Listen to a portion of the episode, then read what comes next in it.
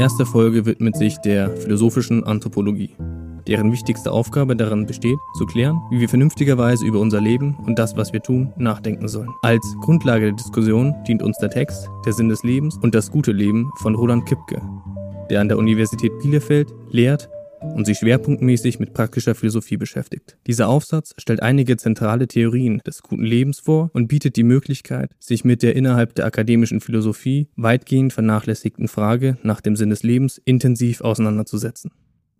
Viel Vergnügen mit der heutigen Folge. Herzlich willkommen zu unserer ersten Episode unseres Podcasts Sapere Audio. In unserer ersten Folge beschäftigen wir uns mit Anthropologie. Mein Name ist Richard Rupp. Mein Name ist Kilian Karger. Mein Name ist Manuel Schäffler. Und die Frage, die sich uns stellt, ist, was ist denn eigentlich Anthropologie? Der Kilian hat da, glaube ich, eine Antwort. Unter philosophischer Anthropologie verstehen wir einen Versuch, das Wesen des Menschen zu bestimmen. Und zwar versuchen wir, möglichst allgemeine Aussagen über den Menschen zu formulieren, die für möglichst alle Menschen gültig sind. Vor allem natürlich auch in Abgrenzung zu anderen Anthropologien, weil ich sehr wohl auch eine biologische Anthropologie machen könnte und innerhalb dieser versuchen kann, den Menschen von anderen Lebewesen einfach abzugrenzen. Aber worum geht's denn jetzt in der philosophischen Anthropologie? Also es ist vollkommen richtig, dass es natürlich auch andere Versuche gibt, das Wesen des Menschen zu bestimmen und die haben natürlich auch ihre Berechtigung. Wenn ich den Menschen zum Beispiel, so wie du sagst, vor allem versuche biologisch zu bestimmen, dann sehen wir ja zum Beispiel in der klassischen Medizin, dass das auch eine sehr erfolgreiche Möglichkeit ist, über den Menschen zu reden und praktische Konsequenzen abzuleiten. Zum Beispiel eben, um Menschen wieder gesund zu machen, die krank sind. Aber das sind Fragen, die sich hier uns nicht stellen in der philosophischen Anthropologie, sondern wir versuchen, zu möglichst allgemeinen Aussagen über den Menschen zu kommen, indem wir ja, nach einer Aussage suchen und eine dieser Aussagen wäre, dass Menschen danach streben, ein Leben zu führen, das sie in irgendeiner Form bejahen können. Sie sagen, das ist ein gutes Leben, das ich führe. Also wir gehen davon aus, dass alle Menschen ein Interesse daran haben und sich Gedanken darüber machen, wie sie ihr Leben führen. Beim bejahenden Aspekt stimme ich dir vollumfänglich zu, aber dass das gleich in eine komplette Lebensplanung ausarten muss, ist doch gar nicht gesagt. Dass da ein Leben dahinter stehen muss, das in einer Art und Weise von anderen als Leben bestimmt werden kann, ist doch eine eine rein künstliche Aufteilung unserer Lebenswelt. Das Wichtigste wäre doch in meinen Augen zu sagen, dass ich hinter diesem Leben stehe, dass ich ein Ja zu diesem Leben gebe. Das ist natürlich aus deiner ersten Personenperspektive das Wichtigste. Aber wir versuchen ja in der philosophischen Anthropologie einen gewissen Allgemeinheitsanspruch zu haben, den die Anthropologie als eine wissenschaftliche Disziplin hat. Das heißt, ich kann nicht Einzelaussagen über jeden einzelnen Menschen treffen, sondern wir suchen nach irgendwas Verbindendem.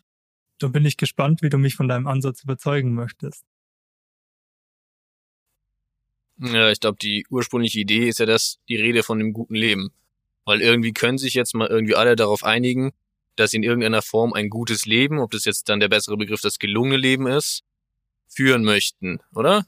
Würde jetzt keiner sagen, ich möchte gerne mein ganzes Leben lang leiden und wirklich ein schlechtes Leben führen. Vollkommen richtig. Und ich denke, wir sind uns auch alle darüber einig, dass jeder Mensch sich Gedanken darüber macht, wie er sein Leben führt und sich zu denen verhält. Also die wenigsten oder die allerwenigsten, es mag Ausnahmen geben, gehen einfach nur durch den Tag, stehen morgens auf, verrichten ihr Tagwerk, gehen ins Bett und leben in diesem ewigen Prozess, ohne sich irgendwie Gedanken darüber zu machen, was sie eigentlich mit ihrem Leben anfangen. Es macht uns als Menschen ja auch irgendwie aus, dass wir diese Gabe zur Reflexion haben. Das scheidet uns ja, es wäre ja auch eine mögliche Anthropologie, oder zumindest eine anthropologische Vorannahme, dass uns diese Reflexionsgabe, mit der wir uns Gedanken machen über unser Leben, von anderen Lebewesen unterscheiden. Das wäre auf jeden Fall auch eine der ganz allgemeinen Aussagen, die wir den Menschen tätigen können, über die wir uns ja einig sind.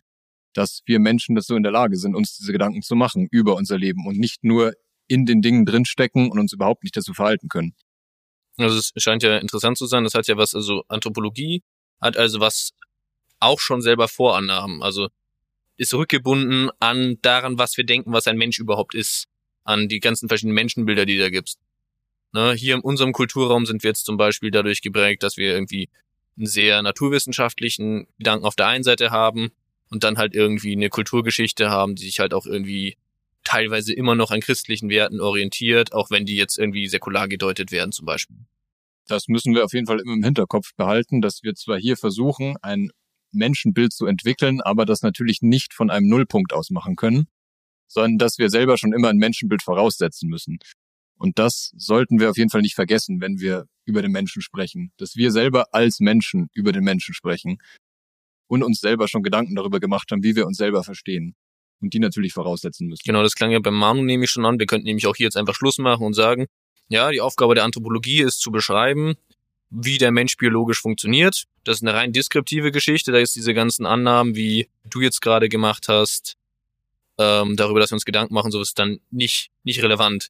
Aber deswegen reden wir jetzt ja auch über das gute Leben, weil das anscheinend eine relevante Kategorie ist. Was wären denn da jetzt, kommt auch im Text vor, was wären denn da jetzt irgendwie drei klassische Varianten, wie man dieses gute Leben denken könnte? Also ja, ich würde sagen, wir verlassen ein bisschen die Ebene, dass wir einfach nur deskriptiv darüber reden, wie Menschen sind, sondern wir begeben uns auf eine Ebene, wie sollten Menschen leben, wenn sie ein gutes Leben haben wollen. Und das ist ja, wie du richtig gesagt hast, auch die Frage, die sich dem, der Text eingangs stellt. Was heißt eigentlich ein gutes Leben? Und Kipke formuliert ganz allgemein, dasjenige, was wir in Bezug auf uns um seiner selbst willen wollen, ist ein gutes Leben. Also ist irgendwas, was wir annehmen können, so als letzte Bedingung oder als letzter Grund? Ist das so richtig formuliert?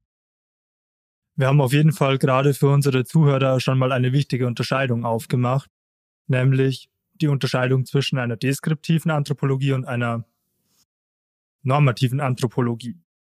Deskriptiv ist das, was wir gerade zu Beginn versucht haben, etwas zu beschreiben. Und normativ bedeutet so viel wie einen Sollenszustand zu erreichen, der nicht beschreibt, sondern aussagt, wie etwas sein soll. Das wäre eine Alltagsnorm. Eine Norm kann ja zum Beispiel schon sein, dass man irgendwie, keine Ahnung, nicht bei Rot über die Ampel geht. Ne, eine Norm ist in erster Linie mal irgendeine Form von Vorschrift und im Philosophischen geht es halt darum, eine Vorschrift für was ein gutes Leben sein kann. Oder dass es hier irgendwie Kontexte gibt. Normativen haben auch immer so einen Aspekt von, es gibt etwas, worauf sich alle einigen können, zum Beispiel. Also, sobald man sagt, wir reden von was Normativen, beruht es auch in der Regel auf einer Form von Intersubjektivität und Zustimmung. Intersubjektivität heißt im Prinzip einfach nur, dass man sich mit anderen Menschen austauschen kann, dass es eine Ebene zwischen den Subjekten gibt. Ja, und es findet in jedem Fall eine Bewertung statt, wenn irgendwas normativ ist. Und in den in dem Fall geht es eben darum, dass die Bewertung dahingehend ist, wie soll ich leben, um am Ende sagen zu können, ich habe ein gutes Leben gelebt. Oder ich bin gerade im Begriff, ein gutes Leben zu leben. Und da nennt Kipke drei idealtypische Theorien und steigt ein mit der hedonistischen Theorie des guten Lebens, die für ihn darin besteht, dass man versucht, möglichst viel Lust und Freude im Leben zu erfahren und dabei gleichzeitig vermeidet, Unlust und schmerzhafte Erfahrungen zu machen. Das heißt, er zielt auf ein glückliches Leben ab. Dann gibt's ja auch die Wunschtheorien, in denen es darum geht, sich seine Wünsche, die man sich im Laufe seines Lebens setzt, zu erfüllen. Und je mehr Wünsche man sich im Laufe seines Lebens erfüllen kann, die teilweise sehr langfristig und teilweise sehr kurzfristig angelegt sind, umso eher hat man ein gutes Leben geführt, je mehr seine Wünsche man erfüllt hat für sich selber. Und da muss ich jetzt nochmal kurz nachfragen, weil was ist dann diese scharfe Trennung? Weil hat ein Wunsch nicht immer auch irgendwas mit Lust zu tun und mit Spaß und Freude? Also, wo ist dann da die genaue Stellschreibe, wo ich sage, okay, das ist jetzt eine Theorie, da geht's um die Wünsche, die ich mir langfristig erfülle, und das ist eine Theorie, die einfach hedonistisch ist, wo es irgendwie um Lustmaximierung geht, weil man würde ja mal sagen, ein Wunsch ist ja irgendwas, was mit Lustmaximierung normalerweise zu tun hat. Aber der Wunsch hat ja eine Zielgerichtetheit der Wunsch ist auf ein Ziel hin ausgerichtet, wohingegen in einem sehr basalen Hedonismus jemand einfach nur möglichst viele Glücksgefühle nacheinander empfinden möchte. Ich denke auch, dass man das so unterscheiden kann, aber es ist natürlich schon äh, richtig, dass du erkannt hast, dass die beiden Theorien letztlich auf einen Glücksbegriff bezogen sind. Der hedonistische Ansatz des glücklichen Lebens betont nochmal mehr diese emotionale Qualität des wirklich Glücklichseins, des emotionalen High-Zustands, den ich versuche möglichst zu halten und der nicht unterbrochen werden soll durch schmerzhafte Erfahrungen. während der Wunschansatz eben sagt, es gibt gewisse Wünsche, die können ein Mittel dazu sein, dass ich am Ende Glück habe und ein glückliches Leben habe und zufrieden sein kann. Aber es sind natürlich beides Ansätze, die letztlich auf Glück bezogen sind, das in irgendeiner Form gesteigert werden kann, sei es durch Erfüllung von Wünschen oder durch emotionale Heilzustände. Natürlich. Die Wunschtheorien sind ja auf meine persönlichen Wünsche ausgerichtet, wohingegen eine Theorie zu einem objektiven Gut hin darauf ausgerichtet ist, dass ich etwas anstrebe, was auch andere als anstrebenswert empfinden. Ich kann zum Beispiel mich dazu entscheiden, als Mönch zu leben, als christlicher Mönch, werde ich dann andere Christen finden, die dieses Gut, gottgefällig zu leben, ebenso hoch schätzen wie ich. Aber da müssen wir ja gleich gar nicht so heilig werden. Das wäre jetzt nur ein Beispiel für ein sehr hohes Gut, aber ein Gut kann ja auch schon einfach sein Freundschaft. Das ist ja auch ein Gut, auf das wir uns schon alle einigen können, das wir schon anstreben können. Also das Interessante ist, dass es in diesen Theorien sowas wie ein oberstes Gut ist, unter dem sich dann alle Güter ordnen, wenn ich das richtig verstehe. Oder vielleicht sogar mehrere oberste Güter. Also was Theorie der objektiven Güter versucht einzudämmen, ist das Problem der Wunscherfüllungstheorie, dass ich mich über meine Wünsche ja täuschen kann, weil ja nur ich mir etwas wünsche und das selbstverständlich enttäuscht werden kann, weil ich dann feststelle, sobald dieser Wunsch sich erfüllt hat, das bringt mich überhaupt nicht weiter, das macht mich überhaupt nicht so glücklich, wie ich dachte, dass es mich machen würde. Und wenn ich ein objektives Gut annehme, also etwas, was sehr viele Leute anstreben und für anstrebenswert halten, dann bin ich natürlich ein Stück weit mehr auf der sicheren Seite, weil ich mich nicht nur darauf verlassen muss, dass ich mich selber gut kenne und genau weiß, was mich glücklich macht, sondern dass es bewährte Güter gibt, die Menschen anstreben und von denen erwarten, dass sie ihnen ein gutes Leben garantieren. Hm, aber das heißt ja dann, dass die obersten Güter, also ich meine, die Gottfrage, da könnte man sich jetzt drüber streiten, aber dass oberste Günther dann vielleicht auch zu so einem gewissen Grad kontingent bedingt sind. Dass die sich dann noch ändern können, weil hat man vor tausend Jahren schon dasselbe als oberstes Gut gesehen wie jetzt. Das klingt ja irgendwie so, als müssten wir uns alle darauf einigen und wir sind ja aber ständig in Prozessen des Einigens, oder? Das ist natürlich ein Problem, dass diese obersten Güter, bis auf ein paar Ausnahmen wahrscheinlich, nicht kulturübergreifend immer dieselben sind und auch nicht über die Zeit immer dieselben sind. Also es ist hat nicht diesen extrem objektiven Anspruch, der vielleicht erstmal anklingt in der Begriff oberstes, äh, objektives Gut. Wir müssen uns natürlich schon fragen, gilt für mich als Mensch des 21. Jahrhunderts in Deutschland noch dasselbe als ein erstrebenswertes objektives Gut wie für einen Menschen, der im Mittelalter gelebt hat? Aber ich würde trotzdem nicht sagen, dass das oberste Gut kontingent ist. Das ist nicht zufällig. Das ist dann nicht einfach so und beliebig austauschbar, sondern das oberste Gut ist wahrscheinlich in der Zeit, in der man lebt, immer die Maxime, die man erreichen möchte. Was ist eine Maxime? Eine Maxime ist ein Handlungsvorsatz, oder? Genau. Ich würde vielleicht sogar insoweit gehen, dass ich äh, behaupten würde, selbst diese objektiven Güter stellen noch nicht an sich das oberste Gut dar. Weil das oberste Gut wäre etwas, was ich eher so verstehen würde wie die Definition des guten Lebens, die uns äh, Kipke allgemein gegeben hat. Das oberste Gut ist etwas, das ich um seiner selbst willen erstreben kann. Das heißt, es ist nicht mehr ein Mittel zum Zweck. Während ich sagen kann, ich strebe eine Familie oder Freundschaft an als ein objektives Gut, dann ist es immer noch ein Mittel zum Zweck, nämlich ein gutes Leben zu haben. Während das gute Leben, das über all diesen Theorien steht, ein oberstes Gut ist, das ich nicht nochmal weiter hinterfragen kann. Warum will ich ein gutes Leben haben als Mensch? Ich kann mich fragen, warum will ich Freunde haben? Weil ich ein gutes Leben haben will. Warum will ich glücklich sein? Weil ich ein gutes Leben habe. Und für mich ein gutes Leben darin besteht, glücklich zu sein. Kipke gibt uns dann ja quasi eine dreidimensionale Komponente mit seinem Vorschlag, nämlich, dass dieses Leben mich erfüllt, dass es für andere auch irgendwie sichtbar sein muss, dass man das erfüllen kann.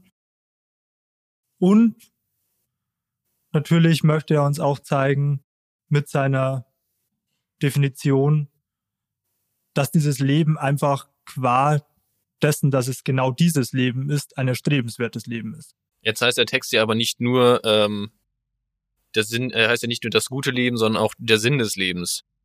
Und ihr kennt das sicher auch und ich kenne das auch generell, wenn ich, oder wir kennen das alle, wenn wir über Leute, wenn wir mit Leuten einfach reden, dann sagt man ja umgangssprachlich selten, jetzt lass mal über das gute Leben reden, sondern eher, keine Ahnung, ich habe jetzt irgendwie drei Bier getrunken und heute ein bisschen dann, heute ein bisschen, ein bisschen anderen Tag und möchte mal über den Sinn des Lebens reden. Und wie, wie hängt das jetzt miteinander zusammen? Weil eigentlich klingt es ja so, als hätten wir eigentlich alles abgeschlossen. Ja, ein glückliches Leben haben wir definiert und das glückliche Leben hängt irgendwie mit dem guten Leben zusammen. Wo kommt jetzt da dieser Sinnbegriff rein? Abgesehen davon, dass wir in der Alltagssprache offensichtlich die ganze Zeit benutzen. Richtig, der Begriff des Sinn des Lebens ist einer, der in unserer lebensweltlichen Sprache oft vorkommt. Und wenn man mit einem Philosophen spricht, dann fragt man ihn gern nach dem Sinn des Lebens. Und für Kipke hier in unserem Text, den wir uns vorgenommen haben, besteht der Sinn des Lebens oder der Wert des Sinn des Lebens für eine Theorie des guten Lebens darin, dass man zu mehr Objektivität gelangen kann. Wenn er behaupten würde, dass diese drei Ansätze, wie man zu einem guten Leben kommen kann, immer noch sehr, sehr stark subjektiv geprägt sind. Es geht immer darum, dass ich glücklich bin, mich glücklich fühle, dass ich meine Wünsche erfülle oder dass ich ein Gut anstrebe. Genau. Heißt objektiv bei Kipke jetzt, dass es den Sinn des Lebens gibt, der hinter allem verankert ist. Und es gibt genau diesen einen kosmischen Sinn des Lebens, den jeder erreichen kann. Oder versteht Kipke unter objektiv doch eher so etwas wie eine maximale Intersubjektivität, dass möglichst viele andere Menschen, möglichst viele andere Personen von diesem Sinn auch etwas verstehen können von, und das für sinnvoll halten können letztlich. Ich denke auch eher zweiteres. Und er macht ja auch relativ schnell klar, diese große Frage, was ist der Sinn des Lebens? Das ist eine viel zu große und viel zu schwierige Frage, die wir als Menschen in unserem Leben eigentlich nicht abschließend beantworten können. Und wir werden da, oder die allerwenigsten werden darauf eine formulierbare Antwort parat haben, was der Sinn des Lebens ist. Sondern er würde auch sagen, wir müssen auf eine Ebene runtergehen wir müssen erstmal schauen, was ist der Sinn meines Lebens, was ist der Sinn von menschlichen Leben und uns dann eben anschauen, wie können wir das erfahren? Ja, indem wir uns natürlich austauschen mit anderen Menschen und da mehr Objektivität gewinnen können, dadurch, dass es eben zu diesem Austausch kommt. Und da führt er die Kategorie des Sinns ein als etwas, das er mit drei Schlagwörtern erklären will. Und zwar sagt er, Sinnkonzepte laufen zusammen in der Idee von etwas das überpersönlich ist, das objektiv ist und das intrinsisch wertvoll ist. Das Überpersönliche meint, dass der Wert eben nicht nur in meiner Person liegt, nur weil ich sage, etwas ist sinnvoll, das macht es nicht sinnvoll. Sondern scheinbar ist da mehr erforderlich. Das sind andere Menschen auch erforderlich. Dass es intrinsisch ist, heißt, es ist nicht nur etwas, das ich anstrebe, weil es instrumentell wertvoll ist, also weil ich das für irgendwas brauchen kann, um ein anderes Ziel zu erreichen, es ist kein Mittel zum Zweck, sein Leben sinnvoll zu führen, sondern es ist in sich wertvoll. Und die Objektivität soll eben ausdrücken, dass da eine gewisse Werthaftigkeit da ist von etwas, das nicht nur davon abhängig ist, dass ich dem Wert zuspreche. Aber wieso lässt sich Kipkes Theorie dann nicht einfach unter einer dieser Theorien der objektiven Güte zusammenfassen? Wenn der Sinn des Lebens doch nur etwas ist, was andere Menschen auch für sinnvoll erachten, so what, dann ist es eben nur eines dieser objektiven Güter, aber es macht doch nicht das gelungene Leben dann aus. Er würde auch nicht sagen, dass man ein gelungenes Leben oder ein gutes Leben hat, weil man ein sinnvolles Leben hat. Aber er würde sagen, das ist ein Baustein, der uns dabei helfen kann, zu einem besseren Verständnis davon zu kommen, was ein gutes Leben ausmacht. Und Sinn ist, denke ich, nicht nur eins der objektiven Güter, die in der dritten Theorie vorkommen, weil Sinn für ihn auch mehr eine, eine Struktur ist, die auch unterschiedlich gefüllt werden kann und die uns gewisse Dinge ermöglicht im, in der Betrachtung unseres Lebens, aber auch in der Betrachtung des Lebens von anderen Personen. Weil wenn ich mich mit jemand anderem vergleiche, und das tun wir ja dauernd, dann kann ich behaupten, mein Leben ist sinnvoll oder ich erlebe Sinn in meinem Leben und schaue mir andere Personen an und sage, das Leben von dem erscheint mir überhaupt nicht sinnvoll. Ich kann mir gar nicht vorstellen, was an diesem Lebensentwurf sinnvoll ist. Aber Kilian, das geht ja mit dem Glück genauso. Ich kann ja auch mein Leben an schon sagen, uh, ich empfinde mein Leben als sehr glücklich und schaue mir das Leben von jemand anderen an und sage, uh, das ist aber ein sehr unglückliches Leben. Also, was ist dann da diese, diese entscheidende Kategorie dann? Was ist dann da der große Unterschied? Und ich glaube, das macht ja, oder ich finde es an diesem Beispiel, das da der Kipke immer heranzieht, oder dass man generell, wenn man so drüber nachdenkt, ist, dass Leute zum Beispiel ein sehr unglückliches Leben haben können, aber trotzdem es selber als sinnerfüllt wahrnehmen können oder vielleicht auch nicht als sinnerfüllt wahrnehmen können, aber andere Menschen sagen können, es war trotzdem ein sinnvolles Leben. Also ein Künstler, der irgendwie tot unglücklich und jung stirbt, dem würde man trotzdem sagen, ja, das war irgendwie ein sinnvolles Leben, das du da geführt hast, auch wenn er es vielleicht ganz furchtbar fand, dieses Leben zu führen. Ja, was er damit sagen will, ist, dass der Sinn oder diese Kategorie Sinn uns eben diese Möglichkeit gibt, dass wir die Biografien von anderen Menschen anschauen können, dass wir uns mit denen vergleichen können, dass wir die kritisieren können, diese anderen Menschen, oder die uns auch zum Vorbild nehmen können, obwohl es eigentlich nichts anderes an einem Leben gibt, das ich irgendwie gut finde.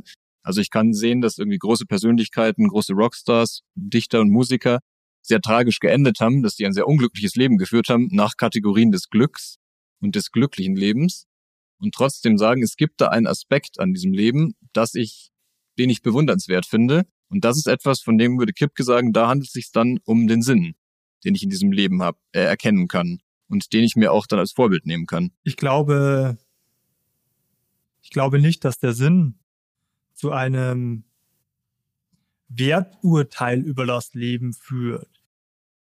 Der Sinn beurteilt nicht, ob jemand glücklich oder unglücklich ist. Der Sinn wird doch nicht beurteilen, ob jemand zufrieden oder unzufrieden war in seinem Leben, sondern die Sinndimension zielt doch dann letztlich nur auf eine Vergleichbarkeit zwischen verschiedenen Menschenleben ab. Ich würde nicht unbedingt sagen, dass es um diese Vergleichbarkeit zentral geht. Weil vergleichen kann ich andere Aspekte deutlich besser, wie zum Beispiel das Glück. Da kann ich sagen, dieser Mensch hat ein glückliches Leben geführt, glücklicher als ich, vielleicht unglücklicher als ich. Und ich kann versuchen, irgendwie dann mein Glück irgendwie dahingehend zu maximieren, dass ich mehr Glücksempfinden habe als jemand anders in seinem Leben. Ich werde das nie letztlich überprüfen können, weil es einfach absolut subjektiv ist. Aber was diese, diese Sinndimension eröffnet, ist eben wirklich genau angeben zu können, was ist es, was mich zum Beispiel an dieser anderen Person fasziniert. Das ist, dass sich jemand irgendwie einer größeren Sache verschrieben hat. Etwas, was über seine eigene Subjektivität irgendwie rausgeht, über sein subjektives Leben, das er gelebt hat. Ich kann sagen, Mozart war ein großartiger Komponist, der ein absolut katastrophales Leben geführt hat, bis in weite Teile auch zu Lebzeiten schon irgendwie verdammt wurde für seine Lebensführung und dann sehr tragisch gestorben ist. Und trotzdem kann ich irgendwie sagen, der hat sich der Kunst verschrieben und das gibt seinem Leben Sinn und das kann, darauf kann ich mich auch beziehen. Ich sehe da eine zu große Diskrepanz darin, dass andere Leute ein Leben als sinnvoll betrachten und ich mein Leben, das ja dasselbe Leben ist, als komplett sinnlos betrachte. Irgendwo fehlt mir bei Kipkes Sinnbegriff eine Differenzierung zwischen dem persönlichen Sinn, den ich empfinde, und dem, was andere als sinnvoll betrachten. Warum soll ich denn mein Leben quasi danach ausrichten, was andere als sinnvoll betrachten? Also da würde Kipke auf jeden Fall auch sagen, Sinnerfahrungen spielen erstmal für mein Leben eine sehr, sehr große Rolle. Und damit mein Leben ein gutes werden kann, bin ich absolut darauf angewiesen, dass ich Sinn volle Erfahrungen mache in meinem Leben, dass diese Sinnerfahrung da ist. Weil ich kann zwar ein unglückliches Leben haben, das ist tragisch auf seine Art und Weise, aber ich komme sehr schlecht damit klar, dass ich einfach systematisch die Erfahrung mache, alles, was ich anfange, ist vollkommen sinnlos. Alle meine Tätigkeiten haben überhaupt keine Bedeutung für niemanden. Das ist eine Erfahrung, mit der wir auf Dauer nicht klarkommen können und die uns auch kaputt macht. Und da eignet sich Sinn eben wieder weil er eben diese überindividuelle Komponente mit reinbringt, die wir ja für unser Leben irgendwie auch ansetzen wollen. So, ich will ja etwas machen für andere. Ich will was tun, was auch für andere Bedeutung hat, nicht nur für mich selbst. Ich will nicht einfach nur mich selber irgendwo verwirklichen. Das spielt auch eine Rolle natürlich. Aber letztlich will ich irgendwie, ja, einen Eindruck hinterlassen auch auf andere. Also man kann jetzt schon irgendwie sagen, ich möchte mich einfach nur selber verwirklichen und dann kann man zum Beispiel irgendwie so einer nihilistischen Sache nachgehen und einfach sagen, es gibt inhärent keinen Sinn und Sinnhaftigkeit gibt es nicht und ich kann mir dann vielleicht selber wieder einen Sinn geben. Also selbst wenn du solche Theorien machst und nicht irgendwie komplett verzweifelst, kommst du dann wieder auf einen Sinnbegriff zurück. Und da muss man sagen, so, da ist Kipke schon irgendwie, diese die Intuition dahinter ist, finde ich, gut und richtig, gerade wenn man über diese, was du auch schon angesprochen hast, eben dass es einen Unterschied gibt zwischen unglücklich sein und Sinnlosigkeit. Also ich kann unglücklich sein, aber das Unglück kann ich irgendwie aushalten. Aber wenn mein Leben sinnlos ist, bin ich immer automatisch unglücklich. Also mein Leben kann Sinn haben, aber ich kann unglücklich darin sein. Wenn ich aber ein sinnloses Leben habe, dann bin ich eigentlich automatisch unglücklich. Oder, Manu, ist das nur eine Fake-Unterscheidung? Würdest du dem nicht zustimmen? Ich würde insoweit zustimmen, dass ich zugeben würde, dass Sinn irgendwie notwendig ist für Glück. Ohne, ohne eine Sinnerfahrung werde ich kein glückliches Leben führen. Nicht andersherum. Ich kann sehr wohl glücklich sein, aber ein total sinnloses Leben führen. Sisyphos, den man unter Drogen setzt und der den Stein immer wieder den Berg hochrollt und dabei total glücklich ist, der führt ein glückliches Leben, aber es ist halt sinnlos. Aber diese Unterscheidung funktioniert eben nur in diese eine Richtung.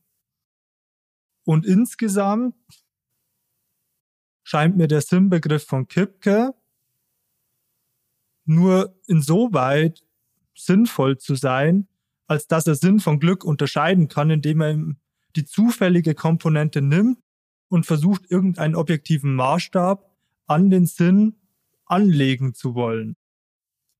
Aber ich halte es einfach für eine vollkommen künstliche Aufteilung, um irgendein Kriterium für seine Theorie zu haben. Aber gibt's da, könnte man nicht auch noch weiter sagen, okay, aber es gibt diese, solange wir von Glück reden, können wir immer glücklicher sein. Und Sinn ist aber ein abgeschlossener Begriff. Wäre das nicht ein Argument, wenn man sagt, okay, ähm, bei diesen anderen zwei Theorien, die wir hatten, oder generell, wenn ich von Glück spreche, dann kann ich immer noch glücklicher sein, dann kann ich mich immer vergleichen mit jemand anderen und der ist glücklicher als ich und das macht mich unglücklich und ich komme aus dieser Spirale eventuell nicht raus. wenn man aber sagt, okay, vielleicht ist er glücklicher als ich, aber ich erfahre mein Leben als sinnvoll oder dass dieser Sinn so ein bisschen dieses unbedingt und dieses abgeschlossen hat, weil es irgendwie nicht steigerbar ist. Also es ist auf jeden Fall eine große, ein großer Maßstab dabei, wenn wir Leute bewerten, wenn wir über Leute nachdenken, über das Leben von Leuten nachdenken und auch über unser eigenes Leben nachdenken, weil wir uns dann nämlich nicht fragen, so was erfährt diese Person, was hat die erfahren, hat die intensive Glücksgefühle gehabt oder nicht, hat sie, hat sie Wünsche gehabt, hat sie diese Wünsche vielleicht erfüllt oder nicht verwirklicht, sondern wir fragen danach, war die in irgendeinen größeren werthaften Zusammenhang eingebettet, diese Person? Und diese Einbettung in irgendwas Sinnhaftes, die ist genau wie du sagst, eben nichts, was einfach so maximierbar wäre oder irgendwie steigerbar wäre. Sondern wenn ich in irgendwas Größeres eingebunden bin, meine Existenz als sinnvoll erachte, dann ist es für uns irgendwie völlig unintuitiv zu sagen, aber geht da nicht mehr? Kann ich nicht eine sinnvollere Existenz haben? Kann ich nicht das sinnvollste Leben führen? Nach der Argumentation von Kipke kann man das in meinen Augen sehr wohl sagen. Nämlich insofern, dass je mehr Leute meinem Leben einen Sinn zuschreiben und es für sinnvoll halten, ist mein Leben eben sinnvoller als ein Leben von jemandem, von dem weniger Leute sagen, dass es ein sinnvolles Leben ist. Da würde ich sagen, bleibt er etwas zu unklar und das ist auch auf jeden Fall was, was man ihm vorwerfen kann, dass natürlich nicht so wirklich klar ist, was genau diese objektive Gruppe oder diese Gruppe an überpersonellem, also worin die besteht, die dann Objektivität vermitteln soll. Wenn die typische Frage, die man dann hat, ist, ist dann das Leben eines Gangsters ein sinnvolles und gutes Leben, weil eine relevante Gruppe von Gangstern in seiner Organisation sagt, du führst ein sinnvolles Leben, weil du Leute erpresst und drangsalierst. Weil wir das alle gut finden, hat deine Existenz Sinn, weil du tust was für andere Menschen. Nämlich für uns, die relevante Peer Group von dir und wir geben deinem Leben damit Sinn. Oder wir. Kipke sagt ja, sagt ja selber in seinem Beispiel vom Bierdeckelsammler, dass der natürlich glücklich sein kann, aber ein komplett sinnloses Leben führt. Aber wenn doch nur eine Person sagt, ich bewundere das, ich halte es für total sinnvoll, dass du Bierdeckel sammelst, muss ich selber nicht machen, wunderbar. Dann ist es ja schon ein sinnvolles Leben oder ab wo sollte das dann beginnen, dass es fünf Leute sagen, dass es zehn Leute sagen. Vielleicht macht der Bierdeckelsammler irgendwann ja ein Bierdeckelmuseum auf und kann damit Geld verdienen und die Leute freuen sich an dieser wunderschönen Bierdeckelsammlung. So what, dann ist es ein, plötzlich ein sinnvolles Leben, einfach nur weil andere sagen, dass es sinnvoll wäre. Ja, oder es gibt halt dann doch noch irgendwie höher geordnete Werte. Warum, das ist zum Beispiel, warum sagt man zum Beispiel, das Leben von Sophie Scholl war sinnvoll? Also das ist halt dann die Frage. Also entweder gibt's nur den Maßstab, es geht nur rein danach, was ähm, andere Leute irgendwie sagen, dann bist du absolut, dann kann man, dann ist es dann ist, dann sind wir hier durch. Oder man sagt halt, es gibt dann eventuell trotzdem noch diese anderen obersten Güter oder andere höhere Güter, wie zum Beispiel besonders moralisch zu sein oder sowas, wo wir dann sagen wollen, das ist, der Bierteckeldamme hatte ein sinnvolles Leben, aber vielleicht war dann das äh, Leben oder war dann das Leben von Sophie Scholl sinnvoller? Deswegen, deswegen wehre ich mich ja so gegen diesen Sinnbegriff, weil es überhaupt nicht an mir liegt oder an anderen Personen liegt, ob das Leben von Sophie Scholl sinnvoll war oder nicht, sondern das Leben von Sophie Scholl ist eine außergewöhnliche Geschichte über eine junge Frau, die im Kampf gegen ein schier übermächtiges Regime ihr Leben lässt, weil sie es nicht mit sich vereinbaren kann, in so einem Regime zu leben. Und genau das ist der Punkt, den ich stark machen möchte. Ich sage Ja zu meinem Leben und ich treffe, oder Sophie Scholl trifft in diesem Fall, eine Entscheidung, die so sehr lebensbejahend ist, dass sie dafür in den Tod geht. Aber trifft sie damit nicht auch eine Entscheidung dahingehend, dass sie selber etwas Sinnvolles tun will? Etwas, das ihrem Leben Sinn gibt und das auch überpersönlich Menschen für sinnvoll erachten, auch 70 Jahre nach ihrem Tod. Wenn wir können diese Entscheidung jetzt als solche bewerten, weil wir diese Kategorie des Sinns annehmen und sagen, das Leben von Sophie Scholl hat für uns Bedeutung nicht, weil sie selber diesen heroischen Akt getan hat, sich gegen dieses System zu stellen und dabei gewisse Gefühle und Erfahrungen gemacht hat, sondern weil die Kategorie des Sinns uns mit dem verbindet, was sie getan hat und wir damit das positiv bewerten können und uns die als Vorbild nehmen können. Retrospektiv, immer wenn wir zurückschauen, können wir diese Sinnkategorie deutlich machen und können uns darüber einigen oder ein Streikgespräch darüber führen, ob das sinnvoll war oder nicht. Aber in Bezug auf das gelungene Leben, das ich führen möchte, halte ich die Sinnkategorie nicht für sinnvoll. Weil sie für Zukunftsfragen zu vage bleibt. Ja, dann ist halt die Frage, was suchst du jetzt eine Anleitung? Dann sind wahrscheinlich, bist du mit der Ding, das gute Leben, dann hast du da Anleitungen für. Dann kannst du dir sagen, das sind Werte, denen kann ich mich anschließen, den folge ich jetzt oder ich gehe auf Lustmaxi Lustmaximierung hinaus oder ich verfolge meine Ziele und Wünsche. Also ich glaube halt auch, dass, das haben wir auch vorhin schon angesprochen, eigentlich dieser Sinnbegriff, der ist nicht in dem Sinne jetzt anweisend, oder trotzdem brauchen wir ihn, weil er halt was abdeckt, was wir in diesen anderen drei Theorien einfach nicht abdecken konnten. Richtig, und zwar vor allen Dingen eben dieses Überpersönliche, das nicht mehr rein subjektive. Sobald ich diese Ebene des Sinns betrete, betrete ich eine größere Ebene, die auf jeden Fall in Verbindung mit etwas anderem als mir selber steht, insbesondere mit anderen Personen. Ich meine, wie man genau definiert, was jetzt eine relevante Gruppe ist, die etwas Sinn verleihen kann, das ist eine Frage, die auch meiner Meinung nach im Text offen bleibt die aber vielleicht auch generell eine schwierige Frage ist, die nicht so einfach nicht zu lösen ist. Aber ich glaube, wir sind zu einem ganz guten Kompromiss gekommen dahingehend oder zu einem guten Konsens, zu sagen, diese Sinnkategorie gibt uns schon etwas, um über das gute Leben nachzudenken. Zum Beispiel über das Leben von Personen in der Vergangenheit, aber eben auch in der Rückschau auf unser eigenes Leben. Ich stimme auch mit Kipke überein, dass der Sinn eine Dimension umfasst, insofern, dass das dass etwas intrinsisch wertvoll ist, einfach aus sich selber heraus wertvoll.